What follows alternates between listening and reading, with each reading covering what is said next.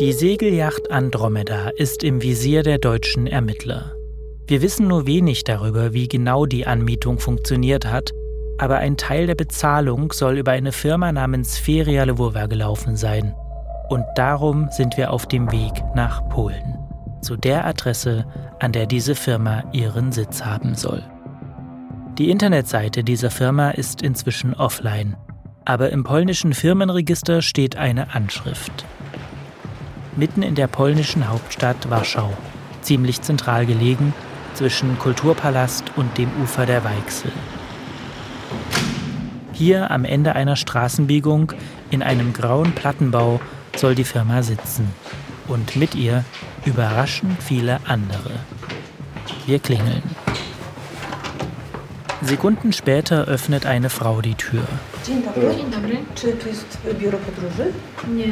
Wir fragen, ob das hier ein Reisebüro ist. Die Frau sagt, nein, das ist ein Buchhaltungsbüro. Dann fragt sie uns, ob wir einen Buchhaltungsvertrag unterzeichnen wollen. Nein, wollen wir nicht. Und dann bedankt sich die Frau und macht die Tür schnell wieder zu. Und wir bleiben allein mit unseren Fragen in Warschau. Sackgasse. Aber wir sind nicht die Ersten, die an dieser Stelle nicht weiterkommen. Holger Stark. Es ist eine Firma, die jahrelang keine großen Geschäftstätigkeiten entfaltet hat, dann mal plötzlich mit einer Millionensumme in der Bilanz hantiert hat, dann wieder nicht viel getan hat. Eine Firma, von der viele Experten sagen, eine klassische Scheinfirma zum Abtarnen von Geldflüssen, eine Hülle zum Nutzen in bestimmten Geschäften, wo man will, dass anderes vielleicht dahinterstehendes nicht sichtbar wird. Diese Firma hat offensichtlich als eine Art Tarnfirma gedient, die die Andromeda anmieten sollte, um dann eine Art Sackgasse für Ermittlungen zu produzieren, wo die Ermittler nicht weiterkommen. Tatort Ostsee. Wer sprengte die Nord Stream Pipelines? Ein Podcast von ARD, Zeit und Süddeutsche Zeitung. Ich bin Markus Engert und das ist Folge 5 Klopfen im Kriegsgebiet. Scheinfirma, Tarnung, Sackgasse. Holger Stark von der Zeit hat in wenigen Worten zusammengefasst, wie komplex die Welt hinter dieser Warschauer Büroadresse ist. Die Struktur der Firma Feria Lwowa ist unübersichtlich. Zwei Personen gründen die Firma 2016 als Schokoladenvertrieb.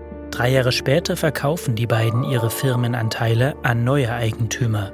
2020 wird aus dem Schokoladenvertrieb dann eine Touristikfirma und 2021 kommt eine neue Firmenchefin. Nur eins bleibt. Die Firma schreibt ziemlich geringe Umsätze und Gewinne.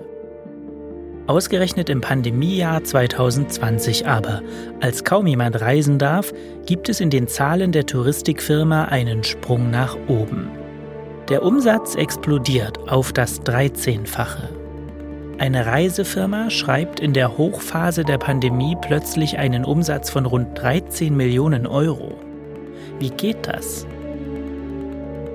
Bei unseren Recherchen stoßen wir auf den Mann, der das vielleicht beantworten kann. Er kommt nicht aus Polen, er kommt aus der Ukraine und bleibt im Hintergrund. Wir wissen, dass es zwei Frauen gibt, die diese Firma führen. Eine Frau, die mit Vornamen Diana heißt, eine mit dem Vornamen äh, Natalia. Wir wissen mittlerweile aber auch, dass das nicht die Frauen sind, denen die Firma wirklich gehört. Die Spur führt zu einem ukrainischen Staatsbürger, Rustem, der eingetragen ist im polnischen Handelsregister als derjenige, der für die Bilanzen äh, dieser Firma zuständig ist. Wir wissen aus einem anderen ukrainischen Ermittlungsverfahren, dass besagter Rustem einmal Beschuldigter war und im Zuge dieser Ermittlungen ein Schließfach durchsucht worden ist, was ihm gehört oder ihm zugerechnet wird. Und in diesem Schließfach fand sich unter anderem ein Stempel, ein Siegel von dieser Feria Lwowa, sodass man diese Firma Rustem zurechnen muss. Das polnische Reisebüro in Warschau, das die Andromeda-Segelyacht angemietet und offenbar bezahlt hat, soll maßgeblich von diesem Mann geführt werden, Rustem. Er ist Ukrainer und Rustem ist nicht die einzige Spur in die Ukraine. Das BK und die Bundespolizei haben dann bei Mola Yachting, dem Verscharterer, die Dokumente eingesehen und geschaut, wie ist dieser Anmietvorgang eigentlich abgelaufen. Sie sind gestoßen auf eine E-Mail, die ein Ukrainer geschrieben hat an Mola Yachting und mit der dieses Boot reserviert worden ist. Ein anderer Ukrainer, den die Ermittler ausfindig machen. Er ist um die 30 Jahre alt. Mehrere Gesprächspartner, die wir hier nicht genauer nennen können, bestätigen uns seinen Namen, der hier aus Sicherheitsgründen nicht zu hören sein darf. Wir nennen ihn anders. Maxim. Von Maxims Mailkonto aus wurde offenbar die Andromeda angemietet. Seine E-Mail soll auch Metadaten enthalten haben, die in die Ukraine führen. Den deutschen Ermittlern gilt Maxim darum als heiße Spur. Sie glauben, er könne eine wichtige Rolle bei der weiteren Aufklärung spielen. Oder aber seine Identität wurde nur missbraucht. Sie sind dann weiterhin gestoßen auf zwei Ausweisdokumente, mit denen sich die Leute, die diese Yacht übernommen haben, in Rostock-Holdüne, in dem Yachthafen in Rostock, das muss man sich so vorstellen wie bei einer Autoanmietung. Man geht zu der Firma und dann sagen sie, wer sind Sie, können Sie sich ausweisen und haben Sie auch, auch einen Führerschein. Dann zeigst du deinen Personalausweis oder Reisepass und dann zeigst du noch deinen Schiffsschein. Äh, in Deutschland der SBF See beispielsweise, der dir erlaubt, ein Schiff dieser Größenordnung mit Motor entsprechend zu führen. Und sie sind gestoßen auf die Identitäten, die dort hinterlegt waren, von zwei Personen. Zwei falsche Pässe waren im Anhang jener Mail, die von Maxims Mailkonto verschickt worden sein soll. Ein Pass gehört zu einem Michail Popov aus Bulgarien der zweite zu einem Stefan Marcu aus Rumänien. Und mit diesen Pässen gibt's gleich mehrere Probleme, zumindest aus Sicht der Ermittlungen. Problem Nummer eins: beides sind nicht gerade seltene Namen. Problem Nummer zwei: der vermutlich echte Stefan Marcu aus Rumänien, zu dem der Ausweis und die Ausweisnummer gehören, sagte einem Rechercheteam von Spiegel, ZDF und dem internationalen Recherchenetzwerk OCCRP, Irgendwer habe einen abgelaufenen Ausweis von ihm benutzt. Und tatsächlich ist in der Passkopie, die benutzt wurde, um die Andromeda zu mieten, nicht sein Foto, sondern ein ganz anderes Gesicht zu sehen.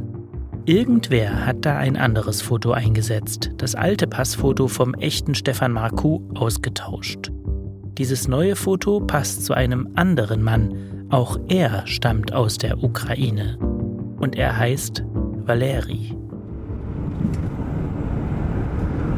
Rustem, dem die Reisebürofirma gehören soll, Maxim, mit dessen Mailadresse die Andromeda gemietet wird, und Valeri, dessen Foto in einem der Pässe steckt, die für die Anmietung genutzt wurden.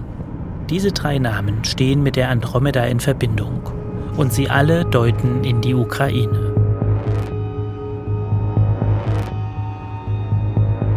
Im Juni 2022, drei Monate vor dem Anschlag, und damit auch lange bevor wir diesen Spuren in die Ukraine folgen, da hatte bereits jemand genau davor gewarnt.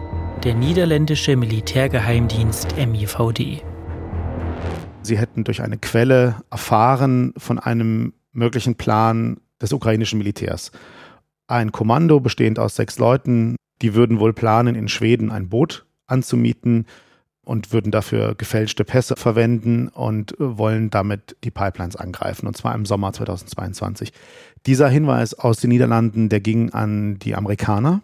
Die CIA hat sich das angeguckt und offensichtlich bewertet, ist dann nach unseren Informationen den Schritt gegangen, dass über den CIA-Residenten, den Vertreter des US-Geheimdienstes in Kiew, auf die Ukrainer zugegangen und soll denen in so einer Art Gefährderansprache gesagt haben, egal was ihr da vorhabt, lasst es sein diese Information, also dass es diese Info bei den Niederländern gibt und dass man mit den Ukrainern darüber gesprochen hat, die ist dann an mehrere europäische Länder gesteuert worden, auch an Deutschland, auch an den BND ging die Info. Also Niederländer wissen, da ist was geplant.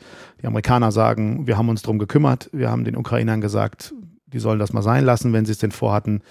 Und so mit dieser Einschränkung, wir glauben nicht, dass die es wirklich noch machen werden, wenn sie es denn jemals vorhatten dann passiert es tatsächlich nicht im Juni, nicht im Juli, nicht im August, sondern die Anschläge auf die Pipelines finden statt im September.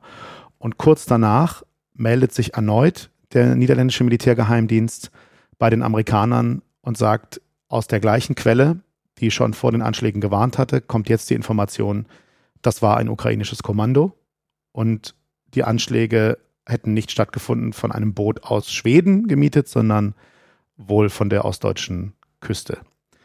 Diese Informationen haben deutsche Behörden nach unserem Recherchestand genutzt, um dann Ende September, Anfang Oktober zu ermitteln. was könnte das sein? Welches Boot, woher, wo könnte das Boot gestartet sein? Und man ist dann erstaunlich schnell, schon im vergangenen Jahr, auf dieses Segelboot Andromeda gekommen. Beim deutschen Bundesnachrichtendienst ist die Info also angekommen, am 18. Juni genau gesagt. Und von dort auch im Kanzleramt? Wir haben nachgefragt, aber beantworten will man uns diese Frage dort nicht. Überhaupt ist der Hinweis aus den Niederlanden ein sensibles Thema, finden nicht nur meine Kollegen Florian Flade und Manuel Bevade. Die Niederlande, die niederländischen Behörden sind wohl nicht ganz so glücklich darüber, dass bekannt wurde, dass sie da eine Rolle spielen. Das ist natürlich auch extrem heikel für die Quelle der Niederlande. Also das ist ja eine menschliche Quelle offensichtlich, die diese Informationen hatte und das ist natürlich sehr heikel. Also wenn jemand solches Wissen hat, dann ist die Person natürlich auch gefährdet, je nachdem, wo sie sich natürlich aufhält. Und deswegen kann man verstehen, dass der niederländische Militärgeheimdienst alles daran setzt, da eigentlich nicht aufzutauchen. Und die wollten das auch nicht unbedingt, dass sie da als, als die Ursprungsquelle äh, für diese Warnung und dann die detaillierten Hinweise irgendwie auftauchen. Also ist jetzt nicht so, dass die da so jetzt mega stolz drauf wären und mit äh, zahlreichen Medienvertretern drüber reden. Öffentlich war das ja alles nicht bekannt. Dass es irgendwie etwas gibt, dass es einen Hinweis auf die Ukraine gab, das wusste die Bevölkerung, das wusste die Öffentlichkeit nicht. Während man hier diskutierte, ja, wie machen wir das mit der Energieversorgung? Während man hier diskutierte, sollen wir Panzer liefern? Welche Panzer sollen wir liefern? Während man hier diskutierte, äh, wie gehen wir mit den USA um bei der militärischen Unterstützung der Ukraine? Da war das alles nicht bekannt. Also es gab diese interessante unterschiedliche Ebene des Wissens. Die beiden Hinweise aus dem niederländischen Geheimdienst sind heikel.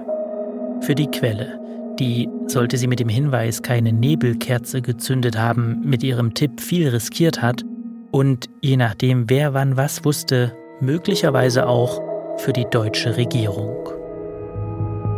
Für die deutschen Ermittler jedenfalls sind die Tipps aus den Niederlanden wohl der entscheidende Hinweis, um die Suche nach verdächtigen Schiffen einzukreisen und so letztlich die Andromeda zu finden. Die Beamten sollen eine DNA-Probe genommen haben, um diese mit einer auf der Siegelyacht Andromeda gefundenen DNA zu vergleichen. Die Ermittler gehen derzeit davon aus, dass die Yacht im Zusammenhang mit dem Anschlag stehen könnte. Auf der Yacht wurden auch Sprengstoffspuren entdeckt. Nun will das WKA offenbar mit Hilfe der DNA überprüfen, ob der Tatverdächtige auf dem Boot war. Aus Sicht der Ermittler ist die Segelyacht bisher die konkreteste Spur. Sie führt ins Umfeld des ukrainischen Militärs. Im Januar 2023 wird die Andromeda von der deutschen Polizei durchsucht. Die Ermittler haben mehrfach Glück. Das Boot liegt im Winterlager. Letzte Mieter waren die Verdächtigen. Und das Boot wurde vor dem Einlagern nicht gereinigt. Es werden DNA-Proben genommen, das digitale Navigationsgerät ausgewertet. An Bord finden sich Sprengstoffrückstände. Und die passen ausgesprochen gut zum Geheimdiensthinweis auf ein Kommando mit militärischem Hintergrund. Oktogen ist ein Sprengstoff und wird im zivilen und militärischen Bereich eingesetzt. Er hat in etwa 1,1 mal bis 1,3 mal so viel Leistung wie TNT, je nachdem, welchen äh, Test man macht. Sabrina Wahler ist Chemikerin und forscht zu Sprengstoffen.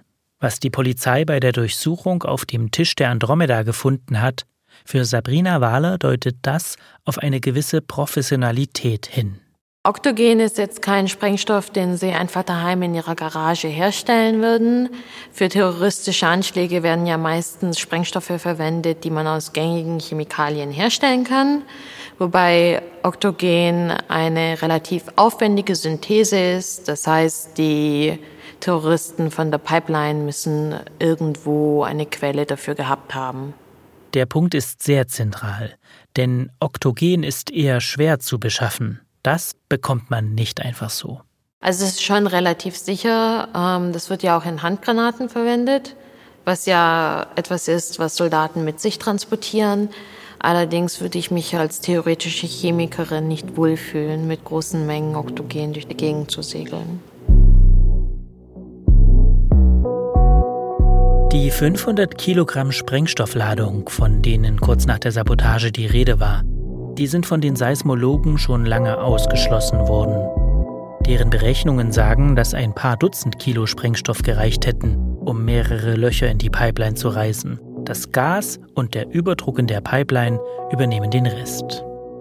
Rein theoretisch hätte die Andromeda also die nötige Sprengstoffmenge transportieren können.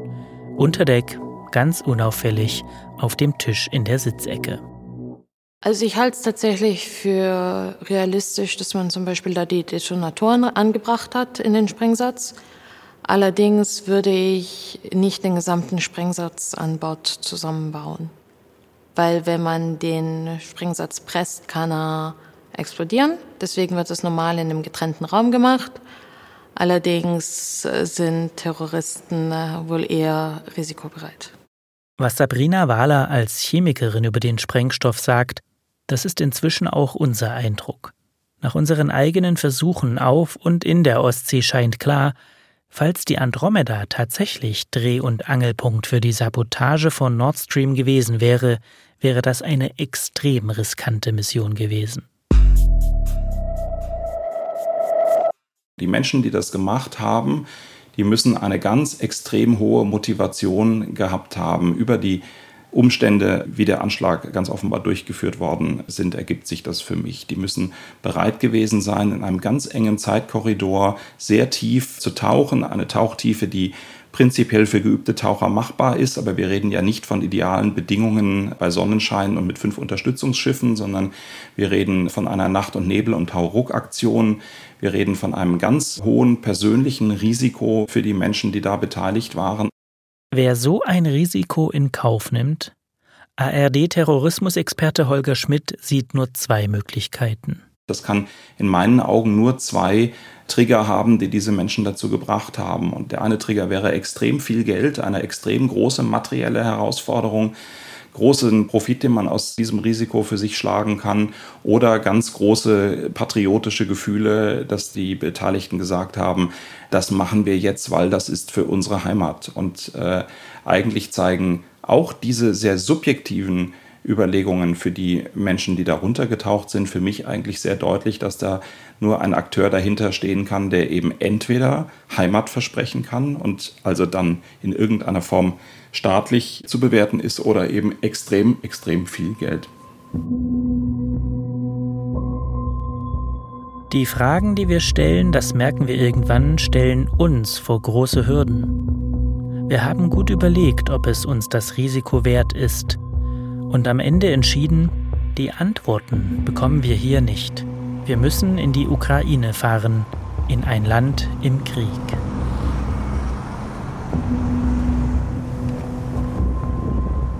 Wir suchen dort jene drei ukrainischen Männer, die ins Visier der Ermittlungen rund um die Andromeda geraten sind. Zusammen mit unserem Kollegen vor Ort sind Volkmar Kabisch und Amir Musavi unterwegs. Erst suchen wir den Mann, der die E-Mail mit den Pässen geschickt hat, um die Andromeda anzumieten. Wir kennen seinen Namen, können ihn hier aber nicht sagen. Und wir finden tatsächlich jemanden, der so heißt und nach langer Recherche auch eine Adresse in der Südukraine. Der Mann, den wir suchen, ist nicht hier, nur seine Frau. Wir könnten es per Videoanruf auf dem Handy probieren, sagt sie. Und tatsächlich, er geht ran. Hello. Now we see you. Hi. So, again, my name is Volkmar Kabisch and I'm from Germany. I'm a journalist. Im Gespräch erklärt uns der Mann, er sei zum Zeitpunkt des Anschlags ganz woanders gewesen, auf einem Schiff im Pazifik nämlich. Das sei sein Job. Er arbeite auf großen Frachtschiffen. Ob er uns das irgendwie belegen könne, fragen wir ihn. Und dann dreht er die Handykamera um und hält sie aus dem Fenster. Und wir sehen meterhohe Schiffscontainer auf einem Deck. Der Mann ist auf hoher See und er hat noch nie etwas von der Andromeda gehört, sagt er. Nach knapp einer halben Stunde endet das Telefonat. Der Mann sagt noch, er dachte erst, der Anruf sei ein Scherz. Wenn dieser Ukrainer irgendwas damit zu tun hat, dann ist er ein verdammt guter Schauspieler und seine Frau gleich mit.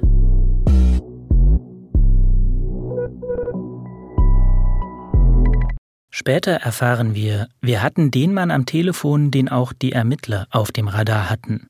Es ist der richtige Name, aber wohl der falsche Mann. Der, mit dem wir Videotelefoniert haben, hat offenbar nichts mit den Anschlägen zu tun. Sein Alibi deckt sich mit den Angaben seines Arbeitgebers.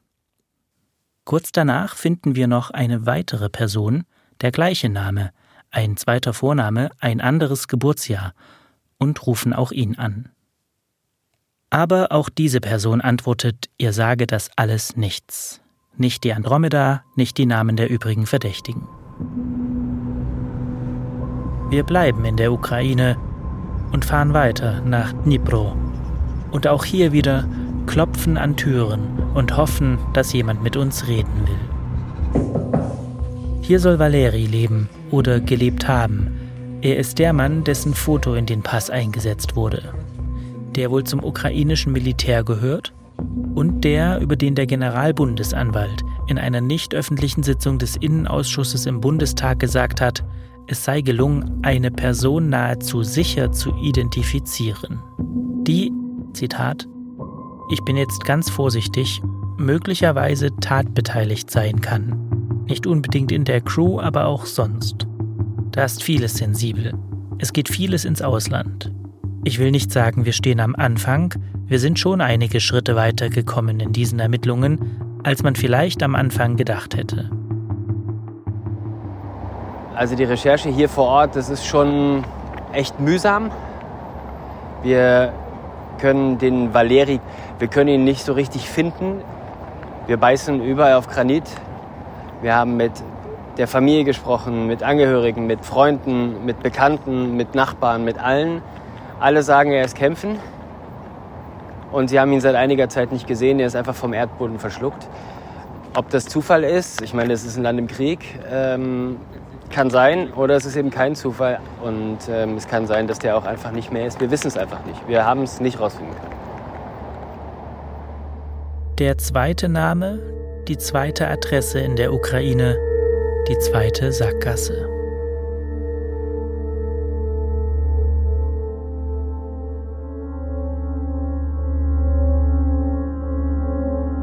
Die Recherche führt uns erstmal zurück in den Osten Deutschlands.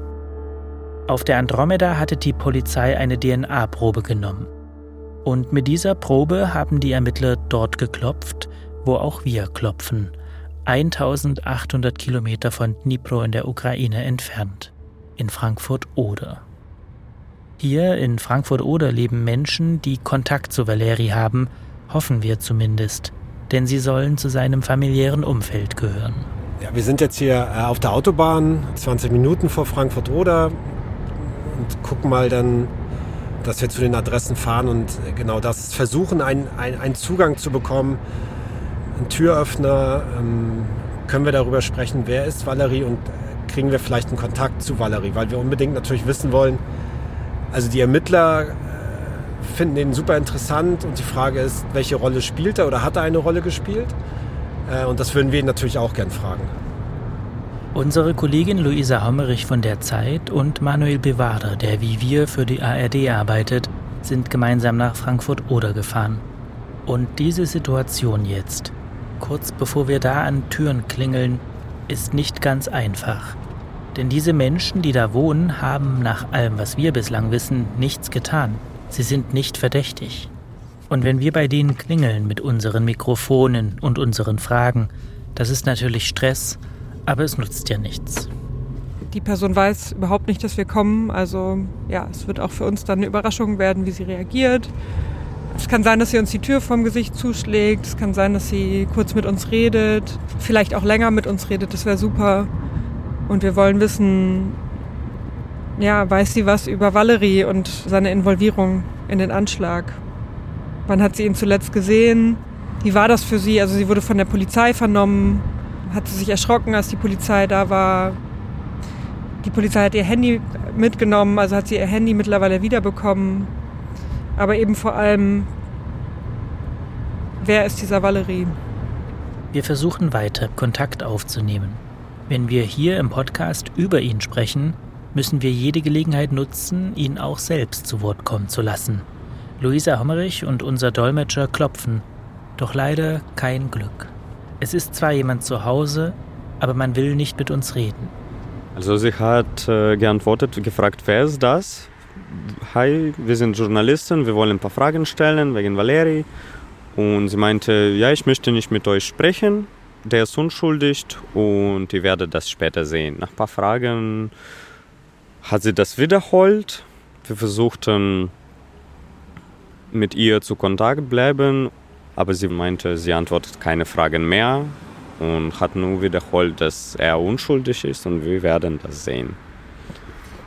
Ich hatte das Gefühl, sie war ziemlich gestresst. Also sie klang schon etwas abweisend und ähm, hatte einfach nicht so Bock darauf, dass da auf einmal Leute vor ihrer Tür stehen, die sie nicht kennt und dass sie diese Fragen beantworten muss.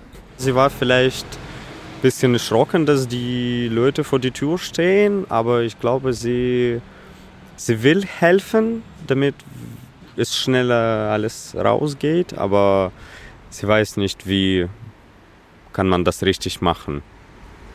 Es ist ja schon mal total spannend, dass es ihre Sicht ist, dass er unschuldig ist und dass sie sagt, das wird noch rauskommen. Ein paar Wochen später erfahren wir, dass Valeri gesprochen haben soll. In dem Gespräch soll er bestritten haben, in den Anschlag involviert zu sein. Auch die DNA-Probe von der Andromeda soll mit Vergleichsproben aus Frankfurt kein Match ergeben haben. Ist er also unschuldig? Wurde seine Identität nur benutzt? Beides können die Ermittler nicht ausschließen, bleiben aber skeptisch. Und damit bleibt auch Valeri für uns das, was er schon zu Beginn unserer Recherche war, ein Phantom. Die nächste Sackgasse.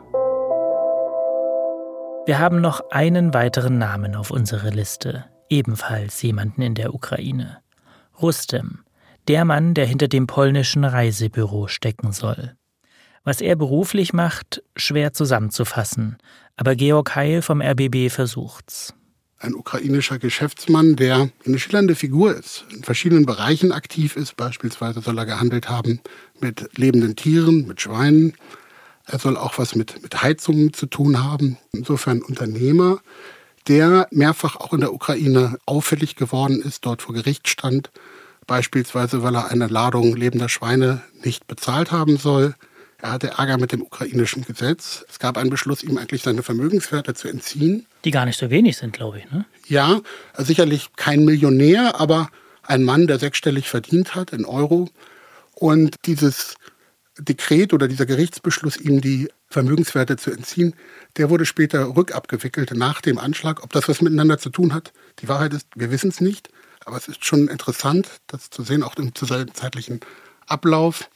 Rustem wurde auch mehrfach von Kollegen aus unserem Recherchenetzwerk kontaktiert. Er ist sehr ausfallend geworden, hat zwei Kolleginnen bedroht, ein Handy zerstört. Aus Rustems Umfeld heißt es, er habe behauptet, das Boot nur für jemand anderen bezahlt zu haben. Uns gegenüber wollte er sich zu all dem nicht äußern und reagierte entweder gar nicht mehr oder recht aggressiv. Wir hören aus seinem Umfeld, dass er von Geschäftspartnern angesprochen worden sein soll, die Andromeda über die Feria Lvova zu mieten. Es ist also gut möglich, dass Rustem auch genutzt oder vorgeschoben worden ist, als jemand, von dem man weiß, dass er in einer Grausphäre windige Geschäfte macht und dass man diese Firmenstruktur, über die er verfügt, nutzt, um so dieses Schiff zu bezahlen. Wir versuchen, Rustem zu treffen und rufen ihn an. Aber er will nicht mit uns reden. Wir rufen ihn ein zweites Mal an, schlagen ihm vor, auch ohne Kamera und Mikrofon zu kommen.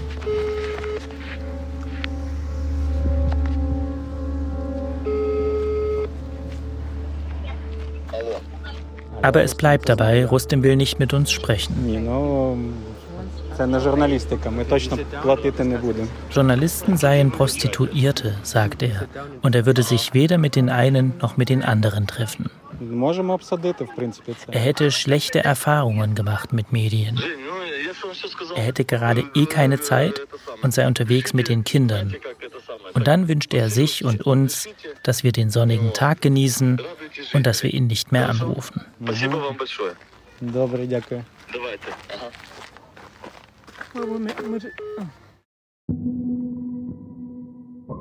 Nach dem Telefonat wartet unser Team an der Adresse von Rustem. Eine gated Community, ein abgezäuntes und abgesperrtes Wohnviertel, streng bewacht. Nur wer hier lebt oder bei einem der Bewohner angemeldet ist, kommt rein. Der Rest muss vor mehreren Zäunen und dem elektrischen Rolltor warten. Wir müssen also draußen bleiben. Dann kommt ein schwarzer SUV um die Ecke. Die Scheibe geht runter. Drin sitzt der Mann, den wir suchen. Der Mann, der vielleicht mehr über die Anmietung der Andromeda sagen kann, der sogar eine Schlüsselfigur sein könnte und mit dem wir eben telefoniert haben. Du weißt aber nicht, ob eine Waffe Nicht zu nah ran. Als er unser Team an der Fernsehkamera erkennt, sagt er, das ist jetzt nicht euer Ernst und fährt direkt weiter. Das Tor geht auf, er fährt rein, wir bleiben draußen. Abends dann ruft er uns überraschenderweise an. Das Telefonat eskaliert.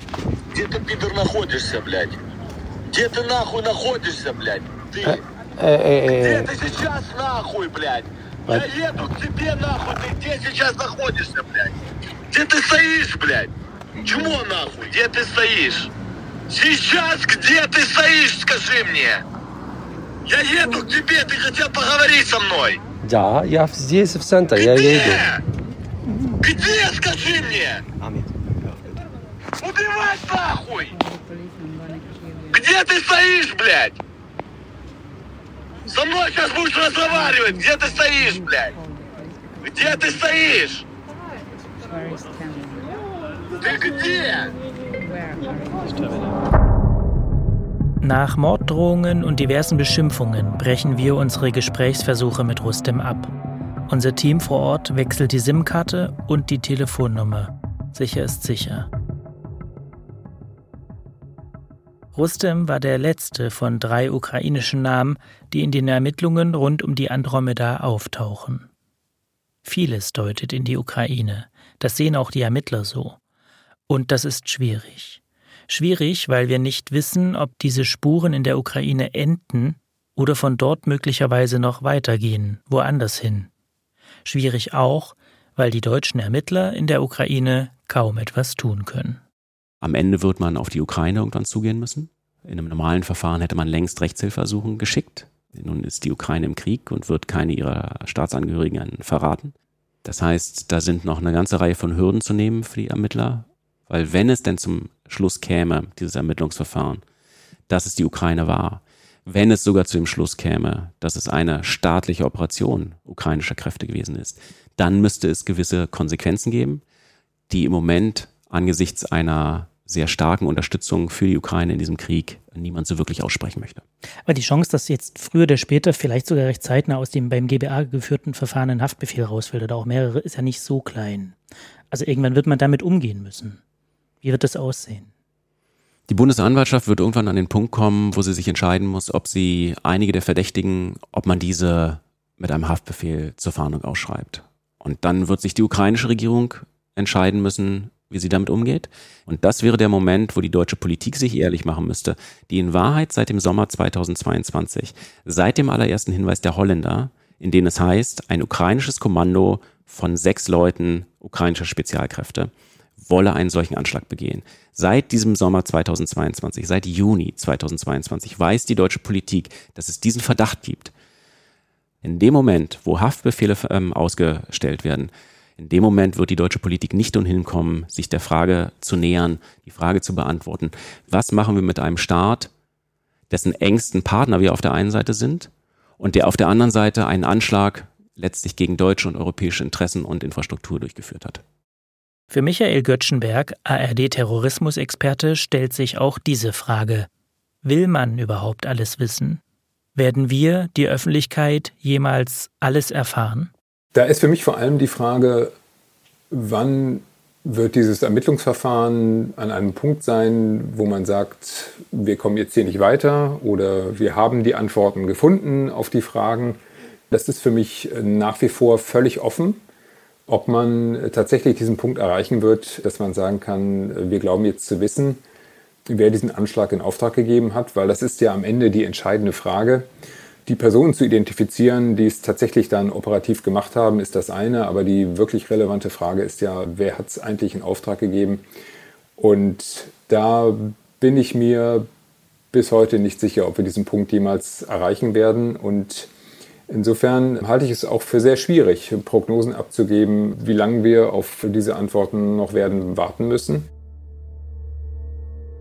Die Andromeda ist von Deutschland aus auf der Ostsee losgesegelt, mit einer internationalen Route und vielen Zwischenstopps in mehreren Ländern.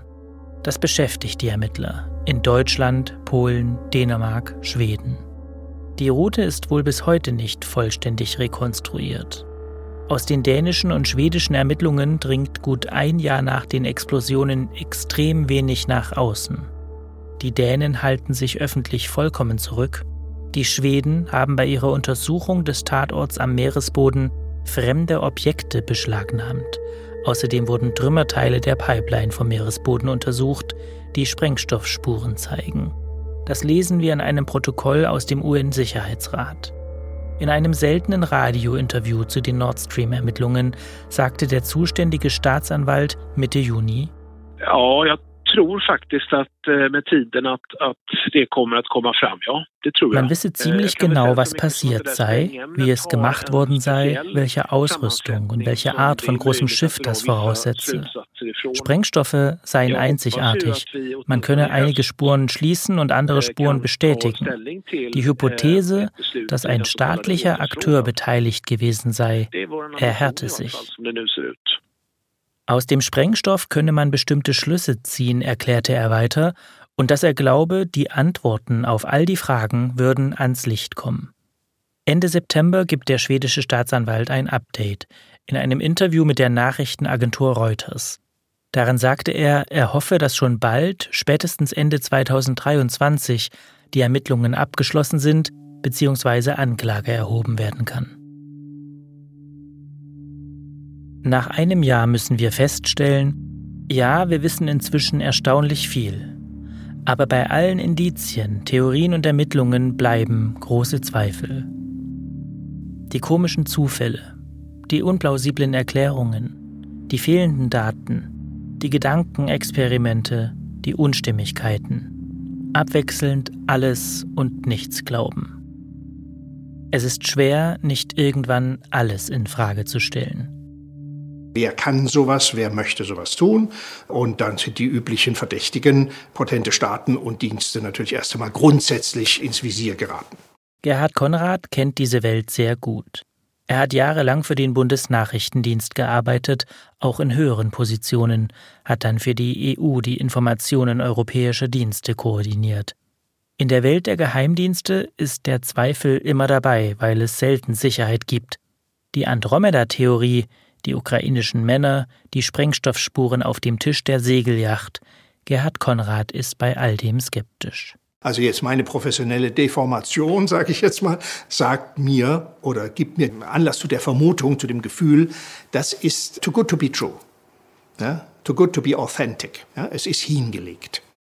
Die Ukraine-Spur alles eine False Flag, eine falsche Fährte gelegt, um der Ukraine zu schaden, Gerhard Konrad macht kein Hehl daraus, dass Geheimdienste eben nicht im luftleeren Raum agieren, sondern durchaus mit der Öffentlichkeit und den Medien arbeiten.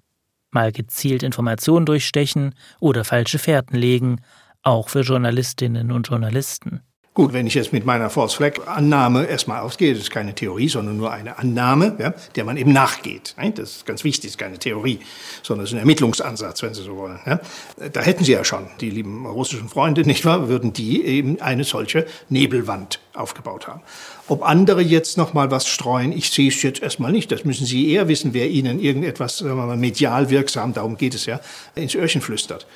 Es gibt eigentlich nur diese Frage, welche Indizien, die über Polen in die Ukraine hineinreichen, nicht wahr? Welche sind valide und was steht hinter diesen Indizien? Wie ich vorhin sagte, das Ganze endet in der Ukraine im Nirvana.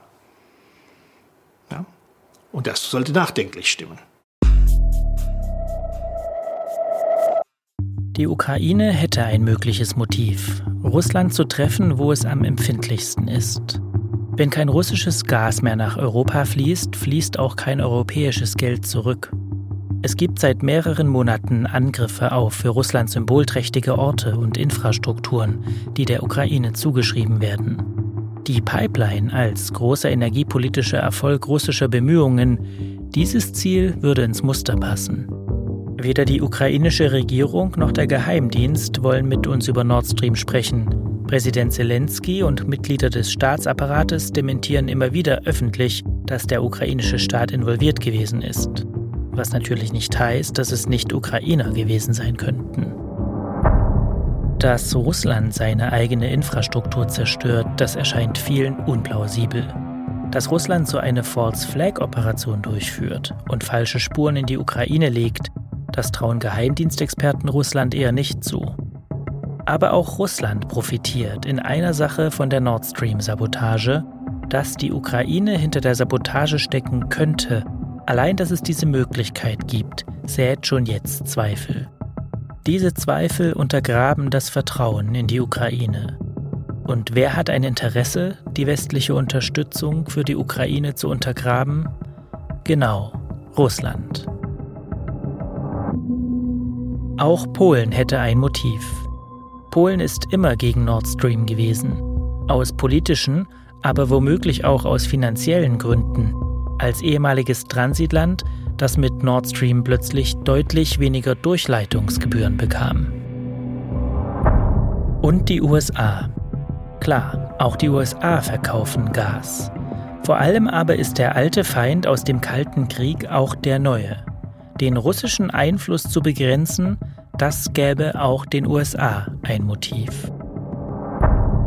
Diese vier Länder hätten nach heutigem Stand erkennbar ein Motiv. Aber alle vier Länder bestreiten, in den Anschlag involviert zu sein und beschuldigen sich teilweise gegenseitig.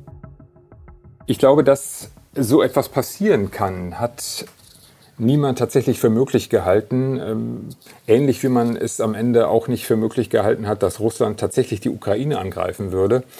Weil das im Endeffekt ja bedeutet, dass man anerkennen muss, dass wir es mit einer Sicherheitslage zu tun haben, in der man tatsächlich alles für möglich halten muss. Dass die kritische Infrastruktur und so ein wesentlicher Teil unserer kritischen Infrastruktur auf diese Weise angegriffen werden könnte, war eigentlich jenseits der Vorstellungskraft. Und das hat man auch bei den politischen Reaktionen gemerkt. Es war große Besorgnis auf der offiziellen Bühne äh, natürlich zu hören, aber nach allem, was ich mitbekommen habe, hinter den Kulissen eben auch blankes Entsetzen und große Ratlosigkeit, wie man jetzt eigentlich äh, mit dieser Situation umgehen soll. Zumal von Anfang an eigentlich klar war, dass alles dafür spricht, dass man es hier mit einem staatlichen Akteur zu tun hat. Ich habe vor allem große Besorgnis herausgehört, dass es am Ende einer unserer internationalen Freunde, Partner gewesen sein könnte.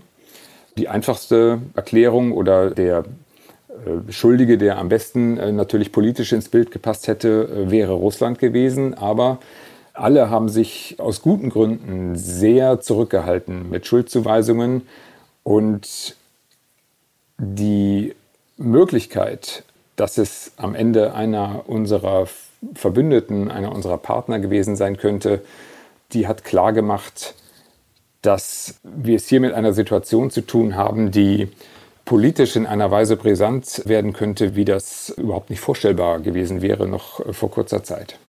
Politisch brisant. Da ist sie wieder, diese Formulierung, die so unscheinbar klingt und alles so wahnsinnig kompliziert macht. Denn am Ende steckt hinter ihr die Frage, vertrauen wir unserem Rechtsstaat und unseren Politikerinnen und Politikern? Man kann sowas konstruieren, natürlich. Ne? Sie gehören natürlich daraus. Aber wissen Sie, das ist halt einfach nur aus einer abstrakten, äh, wenn Sie wollen, Plausibilitätserwägung sagen. Olaf Scholz reist Mutterseelen allein, in Anführungszeichen, zu beiden. Die tuscheln einen Tag unter Ausschluss jeglicher Öffentlichkeit miteinander und dann fliegt er wieder zurück und tut das, was er am besten kann, nämlich nichts sagen. Ne? Ja, so. Das ist ja mehr oder minder der Fall. Und dann wird man sich als nächstes fragen, was könnten die beiden jetzt nun alles besprochen haben? Wir haben monatelang versucht, ein Interview mit den Behörden zu bekommen, mit der Bundesregierung, mit dem Bundeskanzleramt. Sie wollen nicht offen reden. Damit bleibt uns jetzt noch ein Versuch. Wir besuchen eine Veranstaltung, bei der Bundeskanzler Olaf Scholz, Vizekanzler und Wirtschaftsminister Robert Habeck und Verteidigungsminister Boris Pistorius anwesend sind, die Maritime Konferenz in Bremen. Olaf Scholz sagt nichts. Aber Robert Habeck beantwortet auf der anschließenden Pressekonferenz unserer Kollegin Pune Jalilewand Fragen zu Nord Stream. eine Frage für Herrn Habeck zum Nord Stream-Anschlag. Äh, laut den Ermittlern führen die meisten Spuren in die Ukraine. Was würde es für die Unterstützung der Ukraine bedeuten, wenn tatsächlich Kiew dahinter steckt? Der Anschlag auf die Pipelines befindet sich ja, wie Sie richtig sagen, in der Ermittlung. Federführend ist der Generalbundesanwalt und die Ermittlungen müssen abgewartet werden. Mehr ist dazu nicht zu sagen und alle, die darüber mehr sagen, verletzen Vertraulichkeitsgebote und das geht natürlich gar nicht. Eine Rückfrage noch. Es gab eine Warnung, dass die Ukraine einen Anschlag planen würde. Warum wurden die Pipelines daraufhin nicht besser geschützt? Auch das unterliegt der Ermittlung des Generalbundesanwalts.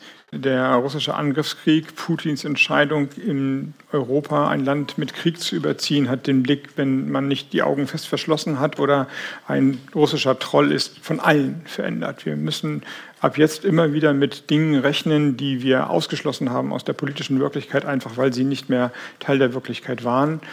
Ähm, die Anschläge auf die Gaspipelines Nord Stream 1 und 2 sind ein politischer Handlungsauftrag zu schauen, dass wir unsere Infrastruktur überall, so gut wie wir es können, sichern. Und wenn man sich dann klar macht, was überall bedeutet und man nicht nur über die Gasleitungen redet, sondern auch über die Kabelverbindung zwischen den Kontinenten, das Satellitensystem, die Technik, die überall verbaut ist, die Chips, die in der Technik sind, die überall verbaut sind, dann merkt man, dass man vor einer ganz großen Umkehr der Denkrichtung steht. Ein Umdenken, immerhin aber eines zu einem hohen Preis. Seit den Anschlägen laufen die Ermittlungen in Deutschland und international. Zwar wurden viele neue Indizien und Spuren gefunden, aber bislang keine Ermittlungserfolge öffentlich bekannt gegeben, keine Täter gefasst, keine Hintermänner benannt, keine Anklagen erhoben. Mit jeder neuen Antwort tauchen gefühlt zwei neue Fragen auf. Nord Stream selbst passt auf seine Pipeline auf, alle, die sich auf der Ostsee länger über den Röhren von Nord Stream aufhalten, bekommen interessierte Nachfragen vom Unternehmen, was man denn da vorhabe. Der schwedische Millionär Erik Andersson, der Forscher Jens Greinert und auch wir bei unserem Tauchgang. Alle wurden von Nord Stream kontaktiert. Und so bleibt der eine intakte Strang von Nord Stream 2 übrig. Diese eine Röhre erinnert uns an unsere Abhängigkeit vom russischen Gas und an die Verwundbarkeit unserer Infrastruktur. Die letzte Röhre am Tatort Ostsee, tief am Meeresboden, hat nie Gas geliefert. Jetzt ist sie ein Mahnmal.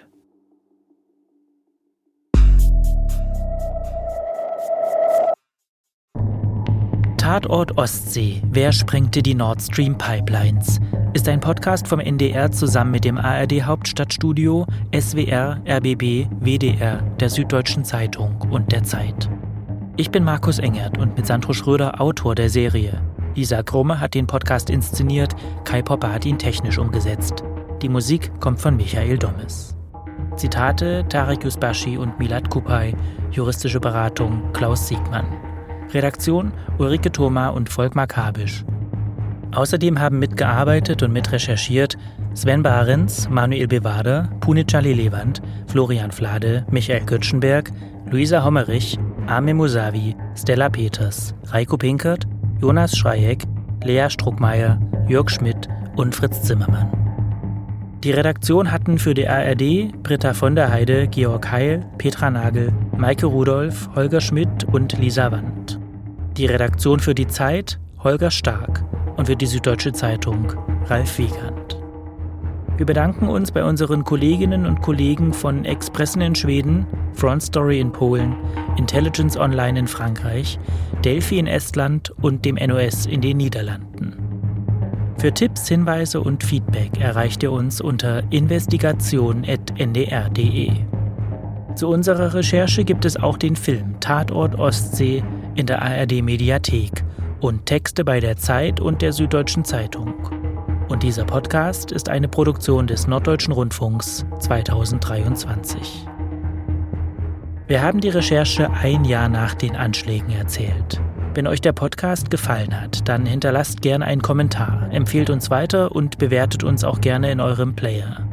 Wenn ihr den Podcast abonniert, verpasst ihr nichts. Denn wer weiß, wann diese Recherche hier weitergeht und wie.